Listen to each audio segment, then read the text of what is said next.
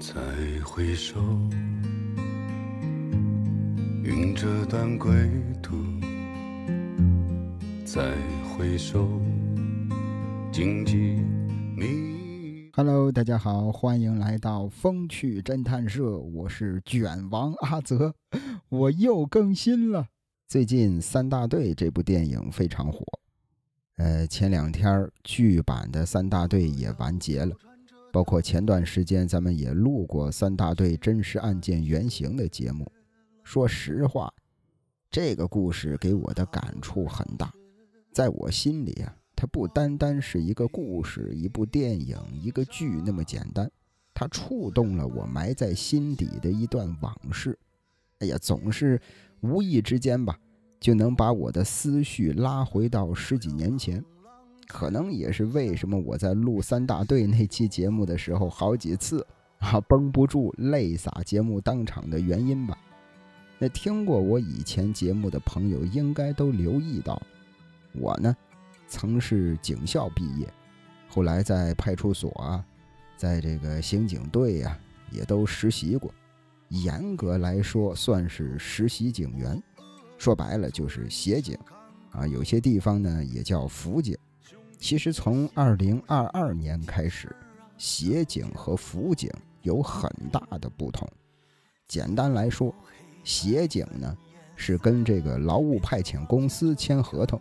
辅警呢是跟公安局直接签合同，辅警有单独的执法权，而协警呢必须要在民警或者辅警的带领之下才能进行执法。而且我听说啊，这个我也是听说的，我听说辅警现在也实施年薪制了，但是十几年前我们当年啊没有划分的这么细致。啊，协警、辅警在当时其实就是一个意思。那接下来呢，我们会聊到我在警校时一些有意思的事儿，包括在派出所、刑警队实习的时候一些经历吧，比如怎么抓小偷啊，怎么应对精神病啊，如何跟踪毒贩，甚至我还审讯过一位名人。所以这期节目很刺激。我不再是讲述别人的故事，我也想讲一讲我自己的故事，啊，确切的说是一段人生的经历吧。所以我希望在接下来的时间里呢，大家能沉住气，慢慢听，我呢也沉下心，好好聊。其实我能感觉到，关于这个做协警这段经历，好多老听友一直想让我聊一聊，但是大家好像又不太好意思说啊，生怕我聊了不该聊的。实不相瞒啊，我一直都没聊的原因，就是因为害怕，怕给自己惹事儿，怕给别人惹事儿。那这些啊，那些往事吧，已经过去十五年了。最近，当我看三大队的时候，总是会回忆起那段经历。可我发现很多的这个画面呀，都变得非常模糊了。今天我还在想，人类大脑的这个内存还真是有限的。我怕我再不说，等将来想说的时候就记不得多少了。这么一段精彩的人生，如果不记录保存下来，那真是太可惜了。其实这也不是我第一次聊过往的经历。几个月之前，我在荔枝风趣乐园这档播客里曾经发过一期节目，名叫《一档灵异播客的往事》，主要聊的就是我做播客这些年的呃心路历程吧，还有一些有意思的事儿啊。如果大家感兴趣的话，不妨找到这期节目听一听。或许听完这期节目之后，你会对我有一些新的了解。可如果你想更了解我，那就跟我走，跟我回到两千零八年的那个夏天。那一年我刚刚进入警校，很多年之后啊，特别多的人跟我说过同样一句话，说啊，你竟然是警校的，要么就是我的天，就你还能上警校。其实啊，哎呀，从小到大，我都不是一个让家长和老师省心的孩子。关于我小时候调皮捣蛋的事儿啊，在这儿就不展开聊了啊，等将来再单开一期给大家聊一聊我的童年。那话说回来，当时身边啊很多熟悉我的朋友一听我上了警校了，都特别的吃惊，家里人也好像是，哎呀也挺自豪的。不过说实话。我当时心里没有任何的感觉，就是没有很高兴，也没有不高兴。为什么会这样？说实话，我真的不知道。当然，啊，也有特别高兴的时刻。领校服那天，我就特别的高兴，因为警校的校服啊，就是警服，尤其是那身春秋常服。就是现在大家影视剧里经常看到的藏蓝色的那套衣服，穿在身上之后特别的精神，尤其是十八九岁那会儿，小伙子背不驼，腰杆挺得笔直，浑身透着一股子正气凛然。不同的是什么呢？肩膀上的警衔儿，啊，是一个拐，就是有点像那个大鱼号、小鱼号。而且胸前的这个井号啊，其实只是学号，在一串数字前边有一个 X，就是学生的学嘛。反正每个学校都不太一样，有的地方呢是在这个数字前边有一个学字的汉字。反正当时穿着警服，戴着大盖帽，偷偷拿着这个山寨的触屏手机，各种拍照。大盖帽。就是老百姓对警帽的一种俗称吧。那为什么要偷偷的拿着手机呢？因为学校是不允许学生佩戴手机的，即便已经是大学了也不行。所以说，我的大学时光并不像大多数人的大学生活那么惬意。所有学生都是住校，啊，军事化管理，每天天不亮就得起床跑操。有时候半夜两三点，教官还会吹紧急集合，在楼下一个劲儿的吹哨子，所有人要以最快的速度穿好了衣服跑下楼列队。有时候呢会这个跑两圈，有时候呢会听这个教官训话，完事儿之后才能回去接着睡。睡醒了还要再跑操，然后去这个教室上早自习。结束之后，在食堂门口列队唱军歌，唱的最响亮的中队先进食堂。中队呀，其实就是这个班级啊，就像这个高二三班啊，高三二班一个意思，只是叫法不同罢了。这边一列一列的排队进入食堂之后，开始打饭吃饭，一天三顿饭，顿顿如此，然后再去上课。上午四节课，下午三节课，还有晚自习，就真的是跟上高中是一样的。不同的是呢，哎呀，学的也不再是语数外了，而是这个刑法、民法、治安管理法等等等等。有时候下午会有警体课，警体课呀，警察的警，体育的体，听这名就知道，其实就是体育课。可这个体育课跟高中那会儿体育课完全不同。高中的体育课基本上就是象征性的活动活动筋骨，做做操，然后就自由活动了。爱打篮球打篮球，爱踢足球踢足球，坐在操场边聊天啊，也没人管。坏小子们偷着躲进厕所抽烟。而那个警体课是什么呢？哎呀，每堂课先跑圈儿，就是在那种黄土地的操场上，也不知道跑多少圈儿。总之就是所有人累得哭天喊地了，就结束。大气儿还没喘一口呢，就开始全身拉筋。我想练过舞蹈的朋友应该对拉筋这件事儿是深恶痛绝的。我当时就纳了闷儿。怎么当警察还非得拉筋呢？紧接着又是一片哭天喊地。拉完筋之后啊，就开始学习那些所谓的擒拿格斗术。教官在前边讲的津津有味儿我们在下边呢，还沉浸在拉筋的痛苦里不能自拔。那会儿别的不敢说，身体素质是真好。但非要说的话呢，也有快乐时光。我当时啊，喜欢上了我们班的一个女孩没记错的话，她是山东淄博人。当然那会儿淄博烧烤还没全国闻名呢。这姑娘呢，咱们可以管她叫小红，因为我清楚的记得开学军训的时候啊，她穿着一双红色的运动鞋，当时背地里我们都管她叫小红鞋。我一直觉得这姑娘长得特别像南方人，刚刚能遮住耳朵的短发，个头不高，小鼻子、小眼睛、小嘴巴，特别的小巧，唯独就是皮肤有点黑。但是那会儿没有皮肤白的，大夏天在太阳地儿底下站军姿，一站就是两三个小时，再白的皮肤也扛不住。当年吧。我特别想找一个南方姑娘当媳妇儿，也可能是一种刻板印象吧，就觉得南方姑娘聪明，而且温柔。于是乎，我就给小红写了情书，表了白了。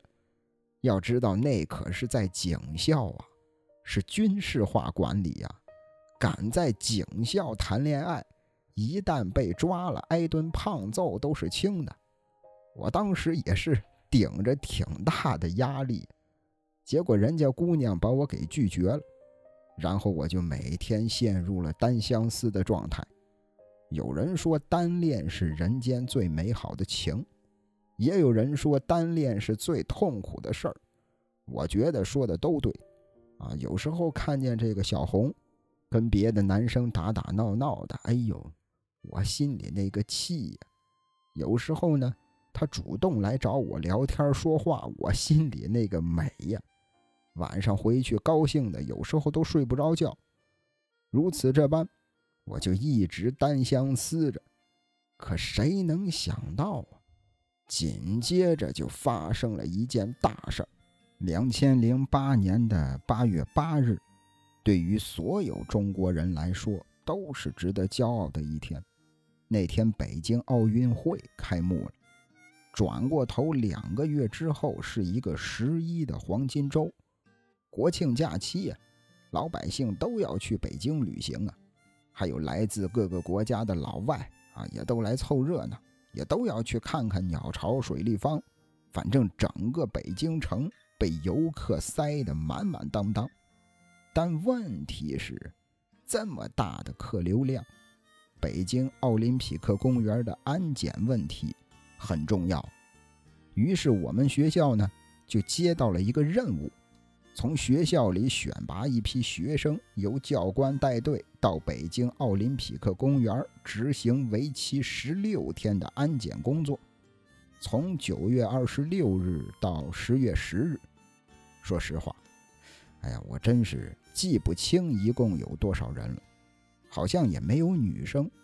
因为都是男生的话，安排这个寝食啊会比较方便。有些事儿就是这样啊，再怎么努力的回忆，可就是想不起来了。估计全校选了二三十个人吧，反正连老师带同学刚好坐满了一辆大巴车，那是很荣幸的啊！我也在这其中。说句心里话，也不怕大家笑话，我当时啊。我当时我还真没觉得这个任务多么的光荣，啊，或者说多么多么值得骄傲。那现在想想，确实是挺光荣、挺骄傲的。可那会儿怎么想到？啊，那会儿是怎么想的？那会儿想的是，我终于不用上课了，我能去鸟巢玩了，我能去北京了，去他的跑操，去他的拉筋吧。当时大家伙一路上可兴奋了，一到了地方，全都后悔了，大眼儿瞪小眼儿。因为我小时候跟着我的父母去过北京，我知道首都北京什么样。我心说，这儿哪是北京城啊？这不是农村吗？学校在一个很偏远的地方，找到了一个很老式的小区。然后租下了其中一栋楼的地下室，地下室里，一张褥子铺在地上，上边呢放着一床被子、一个枕头，一床褥子紧挨着一床褥子，就组成了一个超大的大通铺，还是地铺的大通铺。接下来，这二三十口子人在地下室打地铺睡了半个月。每天天不亮啊，就坐一两个小时的大巴车往奥林匹克公园赶。早饭也都是在车上解决啊，每个人一杯豆浆，四个包子。午饭呢是包子管够，晚饭呢，如果午饭的包子剩了，那就晚饭也吃包子；如果没剩，那就吃盒饭。但是基本上晚饭也都还是包子。有时候这个水也跟不上，在那儿安检的时候渴的不行了，哎呀，心说我去这个景区里，我去买瓶矿泉水喝吧。到了一问，矿泉水十块钱一瓶，对于一个穷学生来说，花十块钱买一瓶矿泉水太烧包了，是真心舍不得呀。待了没一个星期，肠子都悔青了。哎呀，真想回学校啊！大家都嚷嚷着：“哎呀，让我们回去跑操吧！”啊，拉筋随便拉。虽然嘴上这么说，但其实心里都明白，说什么都没用。啊，只能是咬牙坚持完这半个月。不过很多事情啊都是这样，有好有坏。虽然说这个生活条件比较艰苦，但是也没少玩因为我们胸前呀。都挂着那个工作证，所以像鸟巢啊、呃水立方啊这些地方都能随便进出。我们这几个调皮捣蛋的，也经常偷着跑出去玩啊，也像游客一样各种拍照。想想又觉得也挺好。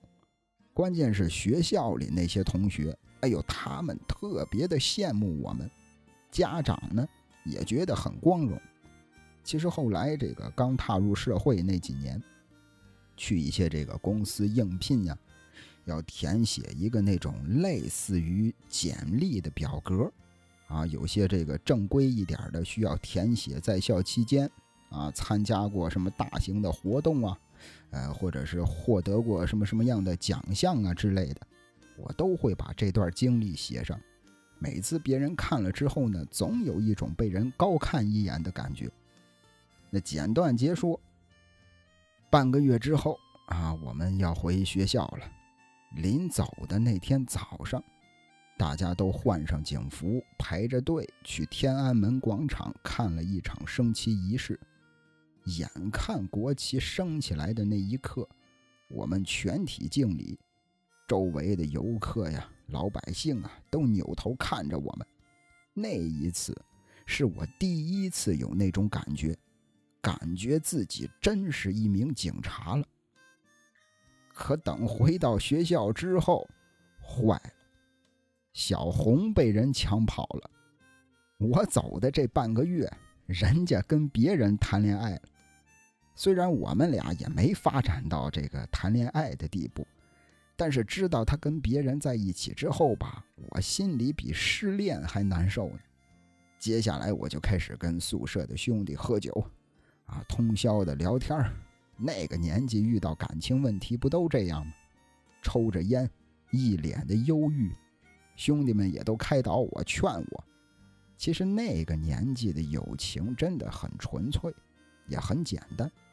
跟我同宿舍的那几个兄弟都是好人，我很高兴能跟他们做一场兄弟。在那个年纪认识他们，我很幸运。那在这群人当中呢？有个人不得不提，他叫跑得快。为什么取这么个名呢？因为他确实跑得很快。如果我没记错的话，他以前是练百米赛跑的。当时在学校，虽然我们俩不是一个班的，也不是一个宿舍的，但是关系一直不错啊，也是当兄弟一般相处。后来学校又来了一位新同学，叫大聪明。为什么这么叫呢？为什么叫这么个名呢？因为他确实很聪明。当时我们三个人关系不错，啊，他们俩先我一步离校实习了。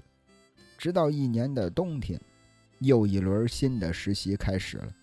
当时有两个实习单位可以选择，一个是一间派出所，另一个是刑警队。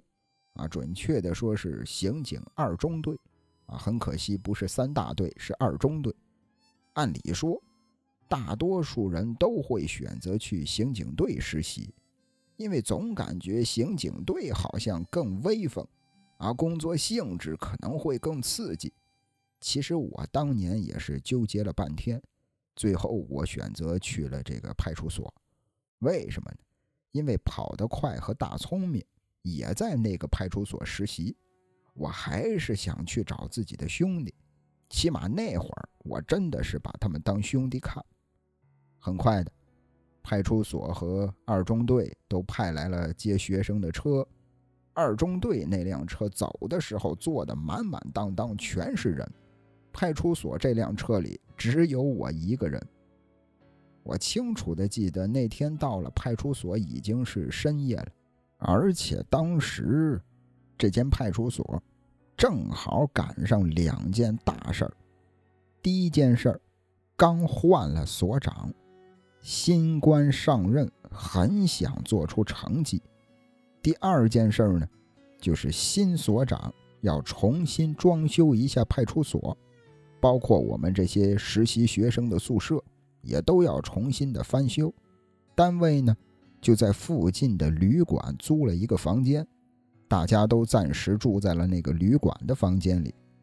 我当时进到旅馆房间一看，哎呦，其实整个房间还真是挺大的，有两张大床拼在了一块儿，包括我在内，一共五个人睡在这儿。我当时心想，又他妈是大通铺啊！接下来啊，他们带我去派出所报到。包括第一次见所长、见副所长、见指导员，啊，后来又见我们的队长，这些事儿时至今日，在我脑子里真的一点画面都没有了。我只记得负责带领我们的队长，个头挺高，皮肤也挺黑。那一年他四十八岁，已经从警二十七年了。他跟我说。说咱们这个部门叫现行组，现在的现，行动的行，那顾名思义就是侦查抓捕正在进行的犯罪。后来我才知道，原来在每个派出所、刑警队，甚至是治安大队，都会有这么一个现行组。早年间管它叫治保会，治安的治，保护的保，治保会。后来改名。叫联防队，联合的联，防御的防。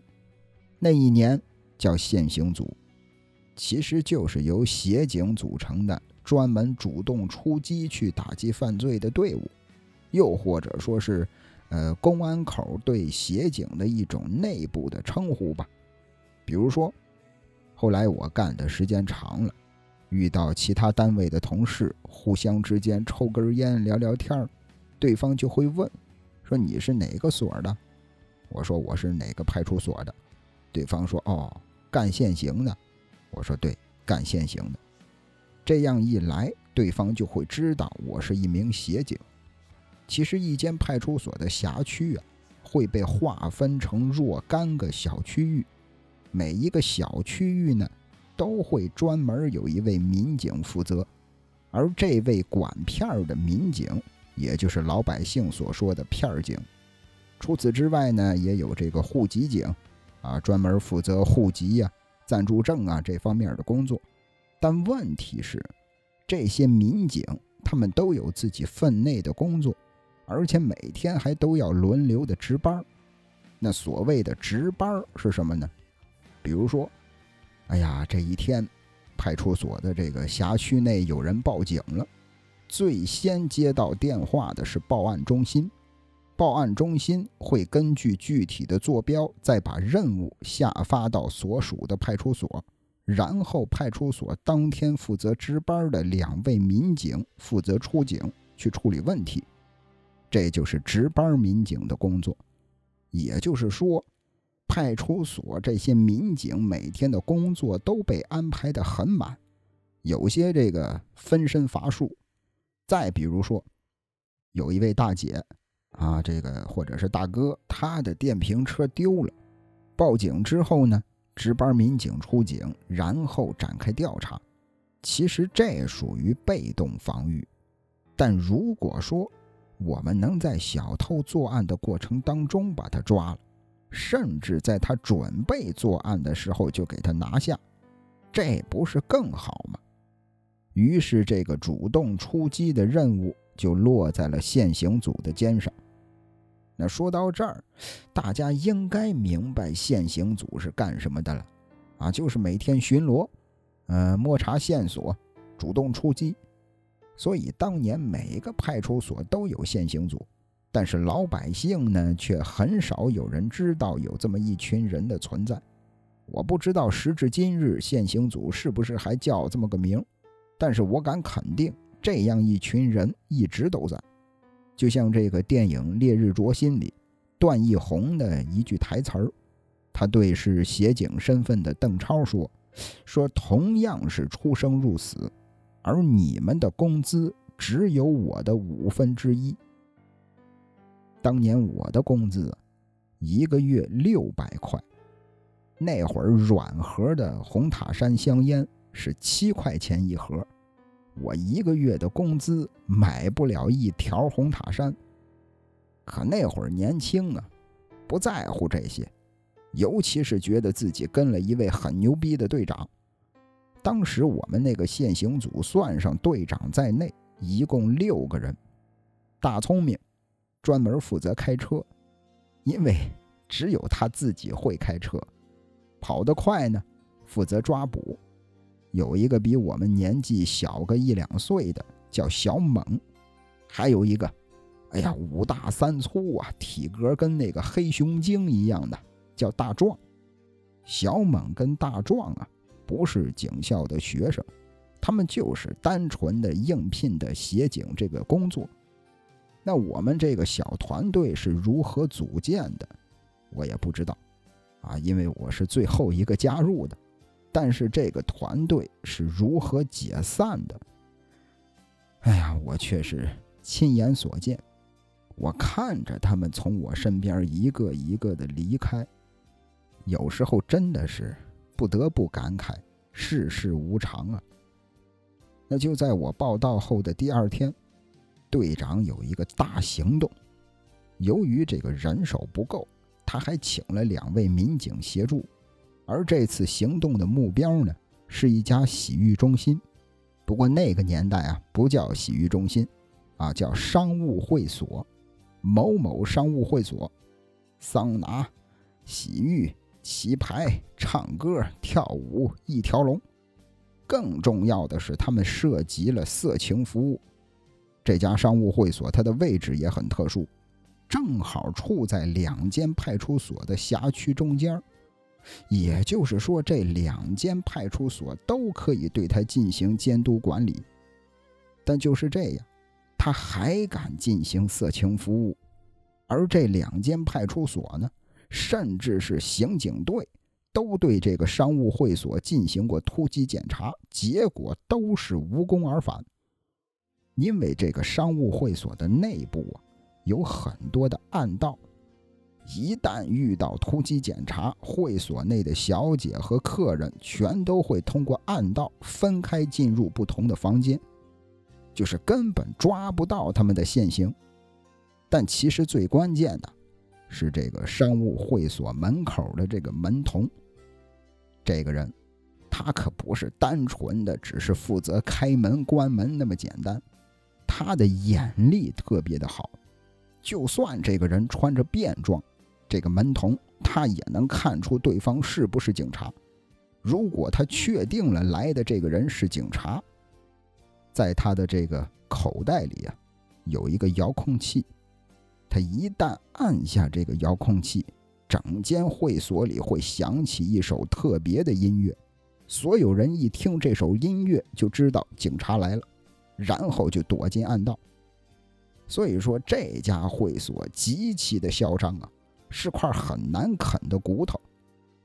刚才咱们提到了一句话，我不知道大家还有没有印象。我说新官上任想干出业绩，就要先拿这块难啃的骨头开刀。于是队长接到所长的指示，开始部署这次行动。那除了两位民警之外，其他人全部穿便装。当时算上队长，呃，算上两名协助的民警，我们一共八个人，全都挤在一辆面包车里。车子呢，会停在会所门前，在车门打开的一瞬间，跑得快跟大壮率先扑上去，务必要控制住门童，不能让这小子按下遥控器。与此同时呢，队长带着小猛，带着我，冲进会所。直奔二楼的按摩包房，所有的色情服务都是在二楼的按摩包房进行交易的。而另一边，大聪明，他要开着车，带着两位民警绕到会所的后门，防止有人从后门逃离。等一切尘埃落定，啊，人也抓到了，小姐跟客人也全部被控制了，两位穿着警服的民警再回来。来出面镇住场面。其实整个计划呀，并不复杂。我想看过这个刑侦剧的朋友应该有感触：越简单的方法，往往越直接有效。结果，等开始实施计划的时候，全都乱了套了。当面包车停到会所门前之后，车门一打开，跑得快，第一个冲了出去。但问题是啊，跑得快，身边坐着一位穿警服的民警。跑得快，这一下车，又是车门打开的情况下，民警完全暴露了。门童一眼就看见车里有穿警服的警察，而大壮呢，他坐在面包车最后一排的最里边，他根本冲不出来。外边。没等跑得快到门童跟前呢，人家早就按响了手里的遥控器。与此同时，计划是队长带着我跟小猛上二楼。结果没想到，小猛一看大壮下不了车，他冲过去一下就按倒了门童。就在我跟队长往二楼冲的时候，我眼睛的余光看见，我们这边剩下的所有人。全都跑进了会所的大堂，本该去后门的大聪明和民警也都挤在大堂里。等队长骂骂咧咧的带着我爬上二楼之后，早就晚了三秋了。我们一个接一个的踹开包间的房门，有一个包间里全都是裸体的男人，另一个包间里呢，全是赤裸的女人。显然，他们已经通过暗道分开了。问那些女人为什么光着屁股，他们说这个房间是他们的员工宿舍，啊，这个在宿舍里换衣服呢。你看，我们踹开房门，问他们为什么不穿衣服，他们没有生气，也没有说你们是干嘛的，而是直接给了我们答案。也就是说，他们知道我们是什么人，他们的这一套答案早就背熟了。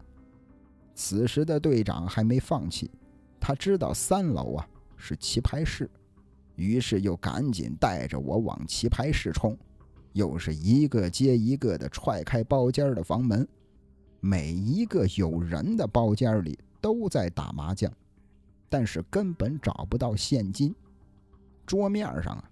要有现金，这是对于抓赌来说最重要的一件事儿。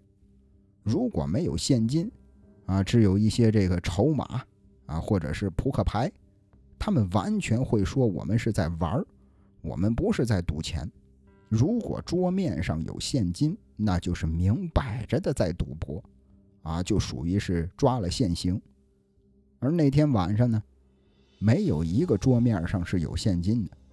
紧接着，队长也不愿意多浪费时间，他让我回一楼，因为一楼啊有一个洗浴的那个休息大厅，就是那种一大片沙发，前边有一个投影仪的幕布，洗完澡的客人可以躺在沙发上休息，吃吃果盘，看看电视。现在很多洗浴中心也都有这种休息大厅。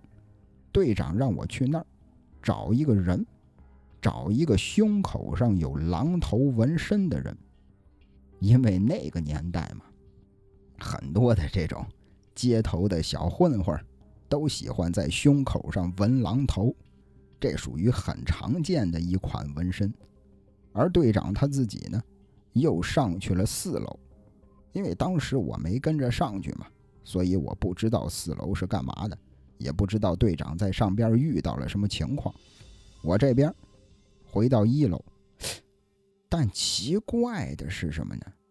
奇怪的是，原本在一楼大堂的我们那些自己人都不见了，大聪明啊，这个小猛啊，大壮啊，跑得快啊，俩民警啊，全都不见了，也不知道去哪儿了。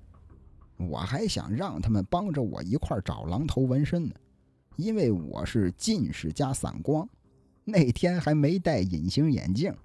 休息大厅那么多人，我找起来太费劲了。没办法，那也得找啊。我就凑近了一个沙发一个沙发的找，一个人接一个人的看。我这儿找了还没一半呢，队长他们所有人都来了。队长叹了口气，站在大厅看了一圈，然后就带着我们撤了。回去的路上，队长一言不发。后来才知道，那个狼头纹身呢，是队长的线人。不过“线人”这个词儿是香港警匪片里的叫法，在现实生活中呢，我们都管线人叫点子。就是这个人，他把那个人出卖了，就说这个人把那个人给点了。而队长之所以对那家，会所这么了解，也全都是狼头纹身给队长提供的线索。那天，狼头纹身其实也在那个会所里。本来呀，是队长安排他进去消费的。队长想的是，如果万一会所的警报响了，所有人都要进这个暗道的时候，让狼头纹身拖延一点时间。结果我跟队长在二楼的包间里，在那群裸男当中也没发现狼头纹身，在棋牌室也没有，于是队长才让我去一楼找。可等后来队长到了之后，他看了一圈，发现一楼这个休息大厅还没有他的人，最后没办法，只能是撤了。再后来，队长找到了狼头纹身，这小子说什么呢？他说：“其实我们刚到的那会儿啊，他就已经在一楼的休息大厅了。后来一看，那俩穿警服的民警开始带着人挨个的查身份证了。狼头纹身一害怕，就从后门跑了。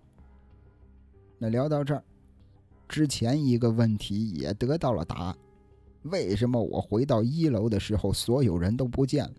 民警带着他们去查身份证。”总而言之，这次的行动非常失败。我人生当中第一次行动啊，以失败告终，反正多少都有点遗憾吧。哎呀，心里多少有点不太舒服。但是要说最不舒服的人，应该还是队长。当时我自己心里边瞎猜呀，我心说一个从警二十七年的老警察。在一个新人面前失败了，应该是挺没面子、挺跌份儿的吧。但后来在不断的接触之后，我发现这个队长是真牛逼。牛逼在哪儿呢？咱们一会儿马上就能聊到啊。那至于这次行动失败的原因，其实就是在我们身上。我们呢，在现行组的内部，因为这次行动还开过一个反思会，就是该批评批评。啊，该总结经验，总结经验。但问题是，那会儿十几年前的我，特别的耿直。在那场反思会上呢，我就觉得我自己没有错呀，我完全是按照队长的安排行动的。于是我就把我个人认为这次行动失败的原因全都说了出来。其实很多事情就是这样，当所有人都有错，就你没错的时候，那有错的就是你，不可避免的，在自己丝毫没有察觉的情况下，几乎得罪了所有人。但问题是，我当时也只是一个刚刚上班两天的大学生啊，我哪懂那么多的人情世故啊？可能。也是因为当时我那种不太懂人情世故的性格吧，才导致后来我跟跑得快和大聪明的关系日渐疏远。再后来，这次行动失败之后啊，我们所有人心里都憋着一口气，总感觉派出所其他人吧都在看我们现行组的笑话，老是想着把面子给扳回来。于是乎。我跟跑得快和大壮，我们三个人展开了一个小行动。那是一天凌晨，具体时间我记不清了啊，差不多凌晨两三点吧。我们让跑得快换上警服，其实就是警校的校服。因为大壮啊是从社会上应聘来的，所以他没有这身衣服。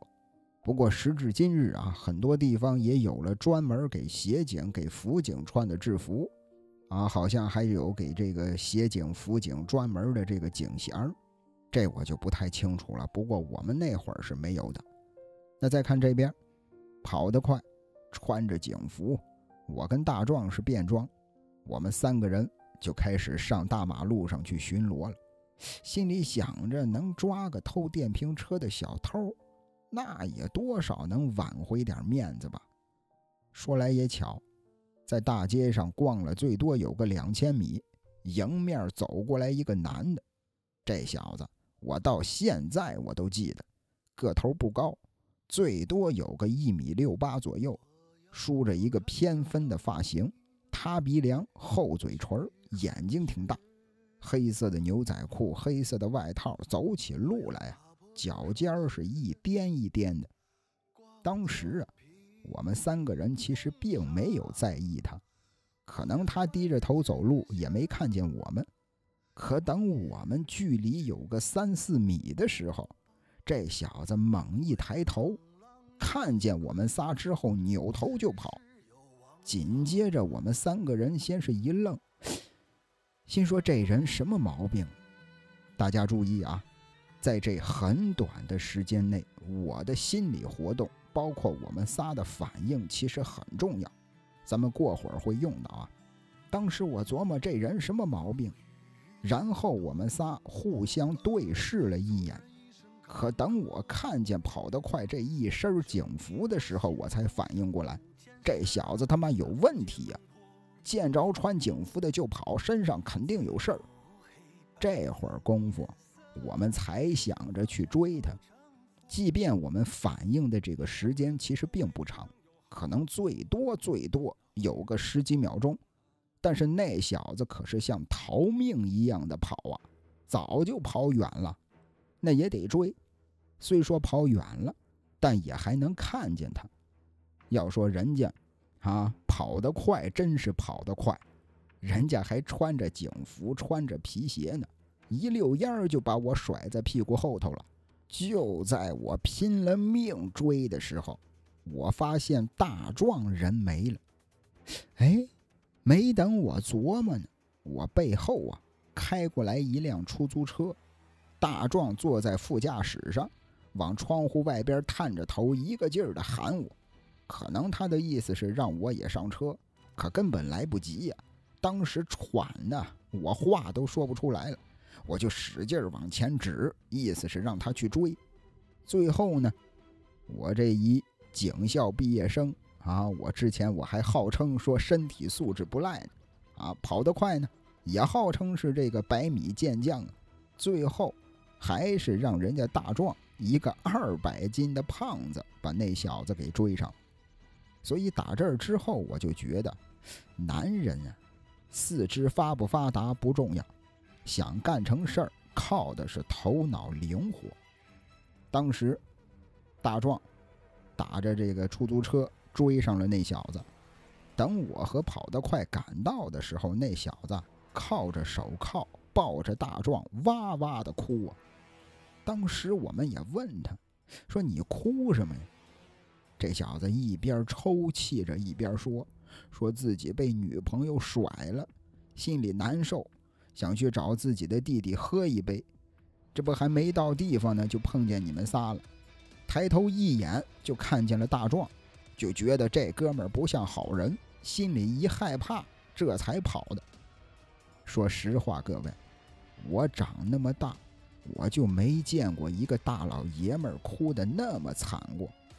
可能刚一失恋，啊，再加上又受到这个惊吓，心里的委屈就爆发了。哎呦，坐在马路边上哭的都没人样了。当时我们仨给他解开手铐，就让他走了。这哥们儿当时一边走还一边抽泣呢。但是等我们仨回去之后，一细琢磨，发现这事儿不对。首先，他说他见到大壮之后，因为害怕才跑的。但问题是，当时我们之间的距离是三四米远，人的视觉是距离越近，看到的东西越少。但是我们当时的距离，他的眼里不可能只看到大壮一个人。也就是说，很有可能导致他逃跑的不是大壮，而是穿着警服的跑得快。在大马路上看到一个人长得挺凶，扭头就跑，那他胆子得多么的小啊！这不太正常啊！而且凌晨两三点钟，自己一个人在大马路上，这已经是足够引起怀疑了。其实这件事儿呢，我们的问题更大。刚刚遇见那会儿，我们的反应太他妈迟钝了。我的心理活动是这人有病吧，而不是这人有问题。这就说明当时我在心理上并没有进入警察这个角色，这其实是很不对的。我虽然是警察，但是我没有把自己当成警察，哪怕是协警。再往后，等追上他之后。我们也没有核实他的话是不是属实的，也没有例行检查他的身份证，仅凭他一家之言，觉得他可怜就放他走了，这他妈太业余了。我们应该先核实他的身份证，然后跟他的女朋友取得联系，证实他的话，然后再联系他的弟弟，甚至让他带着我们去他弟弟家。但是我们什么都没做。太他妈业余了，但有时候我也在想，我们追到他之后，他哭得特别的伤心。如果只是演戏的话，那他的演技也太高超了。又如果不是演戏，他所说的都是真的，在他那么难过、痛苦的时候，我们在对他进行例行检查，对他进行各种盘问。对他来说，这是不是太残忍了呢？或许真就像咱们听友撒野所说的，我的这个性格呀，太感性了，心太软，可能不太适合干这行。总而言之，这次行动我觉得又是一场失败。本来是想挽回点面子，解一解心里的闷气，结果让这事儿闹得心里更憋屈了。不过要说，后来还真扳回了一城，那就不得不先聊一聊我们这位队长了。我第一次认为他很牛啊，是在一次巡逻的过程当中。当时我们六个人开着所里给配的面包车，一辆开到六十迈以上就要散架的五菱宏光。我记得那天是个傍晚，正好是下班的高峰期，面包车呢。慢慢悠悠地开着，车上的副驾驶永远是队长的专座。他扭过头对坐在后排的我们说：“说刚才过来那个公交站看到了吗？有个戴眼镜的小子，长头发，白色的羽绒服，蓝色的牛仔裤，过去问问。因为当时我还是新人嘛，我根本不知道队长这是什么意思，我还纳闷呢。”人家在等公交车，好好的过去问什么呀？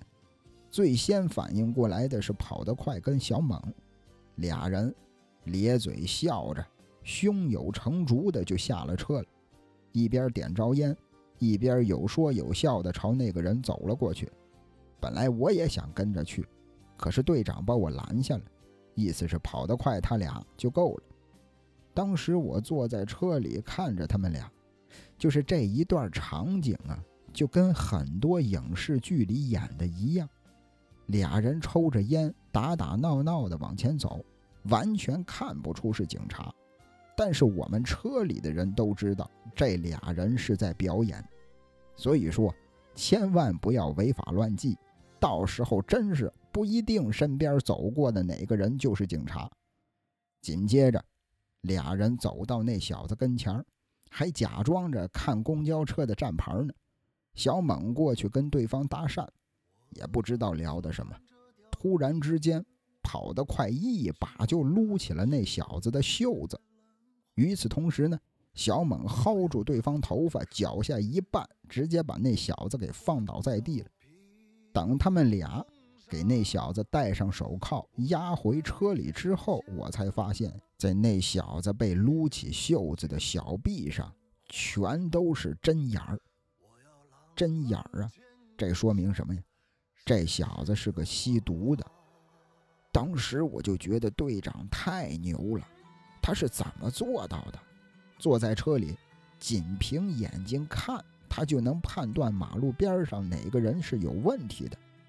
他们说这就是将近三十年的经验。但总觉得，或许也跟天赋有关系吧。老百姓常说的“祖师爷赏饭”。再往后很长的一段时间里，我多次的亲眼见证了队长的各种神技能，甚至他跟别人握个手，就能把对方的工作职业说的八九不离十。再比如，审讯的过程当中，犯人的一个表情。一个肢体动作，甚至是说话的语气，他都能知道对方说没说谎。可他那个年代的警察，肯定没有什么犯罪心理学，没有什么这种肢体语言教学。用队长他自己的话说：“见得多了，心里就有了。”我印象特别深刻的一件事，就是前段时间特别火、特别火的那部剧《狂飙》。里边有一个角色，就是理想和安心的那个队长，叫曹闯，也是被人收买了，后来也死了。他在有一次审讯的过程当中，审讯一个偷车贼呀，还是怎么着来着，我也记不清了。哎，问那个人，你那天晚上都干嘛了？那个人说：“我干嘛了？干嘛了？我跟谁谁谁我去喝酒了。”说到一半的时候，曹闯让他停了，说：“好，你再倒着说一遍。”你刚才说到跟谁喝酒了？跟谁喝酒之前干嘛了？再往前倒，你倒着说一遍。那人立马就怂了，立马就头疼了。哎呀，我不知道，我我说不出来，我头疼。当时我看到这一段的时候，我真就惊了，因为十几年前我亲眼见过我们这位队长用过这招。当时是抓了一个吸毒的，但是他不承认。啊，是说那天晚上我没跟着别人去吸毒，那你没跟着别人吸毒，你干嘛去了？啊，我干嘛去了？干嘛去了？说了说了好多，说完之后，队长说行，你倒着说一遍吧。你这个，呃，不是最后你回家了吗？回家之前你干嘛了？回家之前再往前你干嘛了？你倒着说一遍。其实这就是判断这个人撒没撒谎，说没说谎，这一招真是太绝了。不过要说队长当时也是四十八岁了，快五十的人了，他也没办法像我们这些小伙子一样去追去跑，他一直啊是一个那种运筹帷幄的角色，他指哪儿我们就打哪儿。但其实我最喜欢的是这位队长身上有一股江湖气，可能是因为时代的原因吧，八九十年代的警察都这样吧。他在整个圈子里非常出名，以至于很多次我们抓回人之后，犯人抬头一看我们队长是他，立马就怂了，几乎不用费什么劲儿，该撂的全都撂了。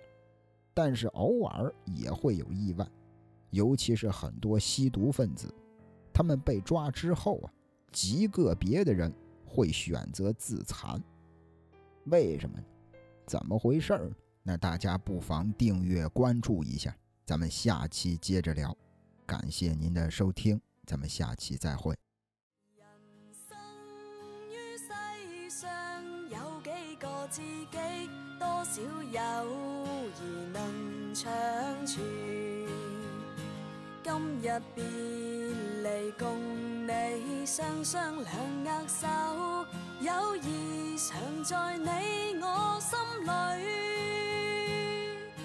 今天且有暂别，他朝也定能聚首。纵使不能回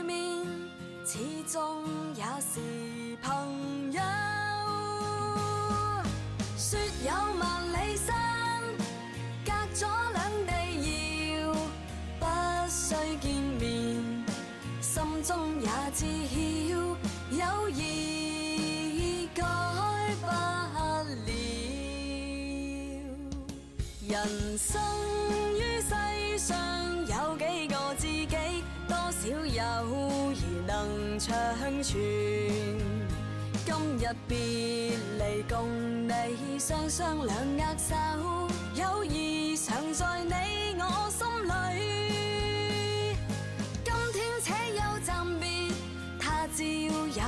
能聚首。纵使不能会面，始终也是朋友。说有万里山，隔咗两地遥，不需见面，心中也知晓